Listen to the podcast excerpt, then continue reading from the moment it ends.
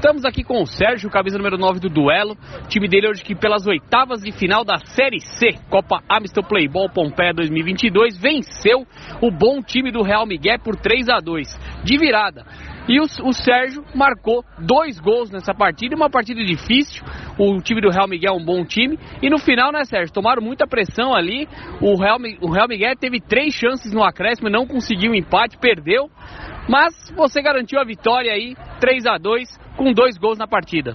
Isso aí, rapaziada. O time jogou muito hoje. Estava com muito desfalque. Acho que só três bancos. Muito calor, então todo mundo se esperou aí. Seguramos o resultado e agora rumo a ser campeão aí, duelo. Bora! Valeu! Valeu, rapaziada.